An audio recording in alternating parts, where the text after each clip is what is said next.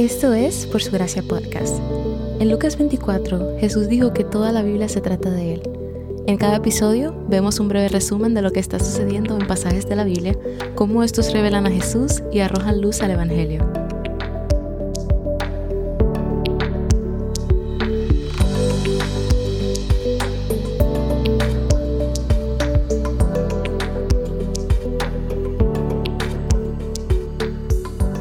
Jacob y su familia huyeron de Labán y su engaño para regresar a Canaán, pero ahora debe enfrentarse a la primera persona a la que engañó, su hermano Esaú. Jacob no tiene idea de cómo irán las cosas si se encuentra con su hermano. Lo último que supo de él era que estaba decidido a matarlo, así que debemos preguntarnos, ¿qué sucederá en este encuentro? Por cierto, Esaú vive en un área llamada Edom, y sus descendientes se conocen como los edomitas. Veremos mucho este término en el futuro. Pero siguiendo con la historia, Jacob envió algunos mensajeros para apaciguar las cosas con su hermano, y ellos regresaron diciendo que venían cuatrocientos hombres con él. Así que Jacob dividió a las personas y su rebaño en dos campamentos para que cuando su hermano Esaú atacara, no pudiera eliminarlo todo. Luego hace algo que no hemos visto hasta ahora. Jacob ora a Dios por primera vez en el versículo 9 del capítulo 32. Pero ¿notaron cómo llama a Dios? Le dice Dios de mi padre Abraham y mi padre Isaac, pero no dice Dios de Jacob o Dios mío. Jacob aún no considera al Señor como su Dios. En esta oración es la primera vez que llama a Dios por su nombre, Yahweh, se humilla y lo alaba por su provisión. Jacob reconoce que no es digno de la misericordia y la fidelidad de Dios, y en medio de temer lo peor, le pide que lo proteja de su hermano Esaú.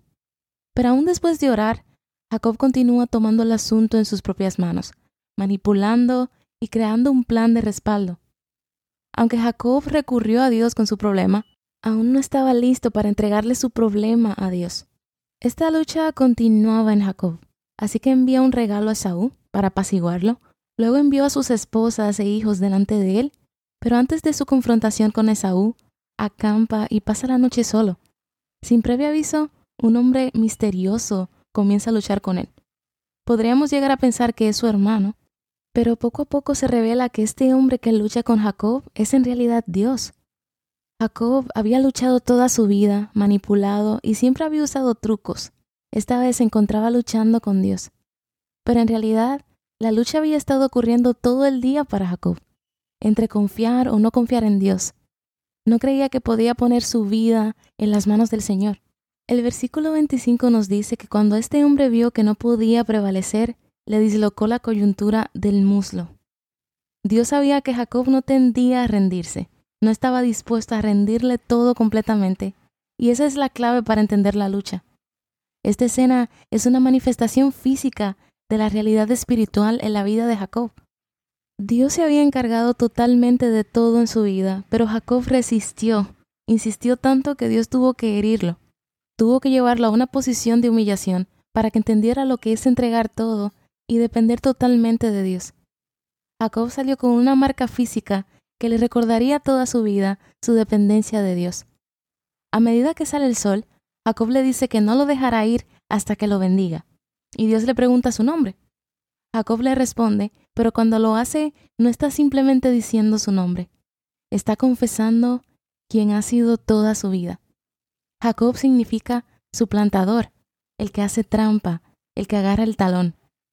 Dios obtuvo una confesión y lo bendice allí, con la misma bendición que le dio a Abraham. Después, así como cambió el nombre de Abraham, cambia el nombre de Jacob, y es aquí donde el pueblo elegido de Dios recibe su nombre. Lo nombra Israel, que significa el que contiende con Dios o el que lucha con Dios. Así como Jacob tuvo que pasar por un periodo de exilio y luchar con otros, con el pecado y con Dios, su pueblo Israel hará lo mismo. Jacob también pregunta a Dios por su nombre, y él no responde a esto, pero Jacob sabía quién había estado luchando con él, porque nombra aquel lugar Peniel, que significa rostro de Dios. De allí Jacob sale al encuentro de su hermano, organiza a su gente en el orden de menos amados a más amados, pero cuando llegan a Esaú, su hermano simplemente lo abraza. Esaú no necesitaba ser comprado porque Dios había respondido a la oración de protección de Jacob, cambiando el corazón de su hermano. Después de que Saúl se va al sur, Jacob se dirige al oeste, hacia la tierra de Canaán, donde Dios lo había llamado. Compró un terreno y erigió algo en él para conmemorar la ocasión, pero por primera vez no es un pilar, por primera vez es un altar, no es un monumento cananeo, no es un ritual pagano, sino un altar, y lo llama el Eloe Israel, que significa Dios, el Dios de Israel.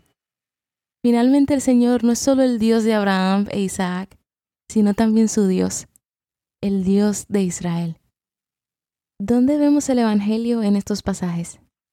En Peniel, Jacob tenía miedo de lo que haría su hermano, por causa de su propio pecado, y le pidió a Dios que lo salvara.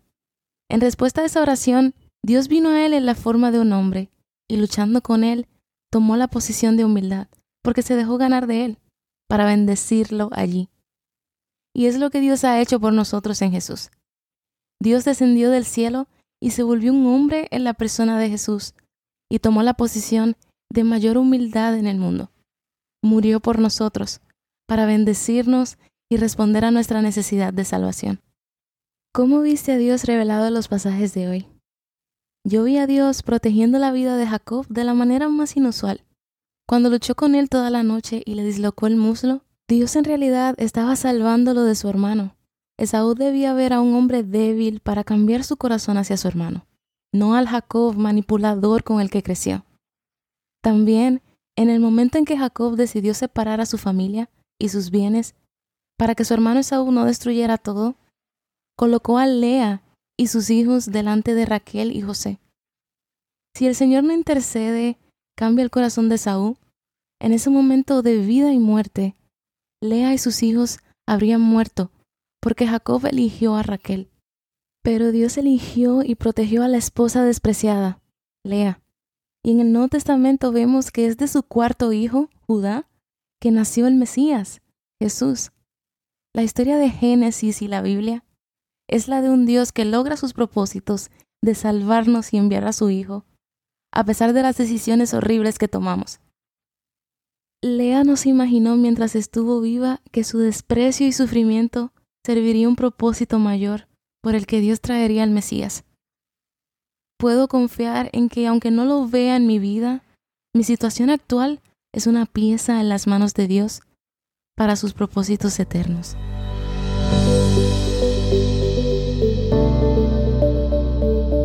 Gracias por escuchar por su gracia podcast. Por su gracia es un ministerio dedicado a estudiar la Biblia con el objetivo de descubrir el glorioso Evangelio de Cristo en todas las escrituras. Para más recursos, sigue la cuenta por su gracia estudios en Instagram.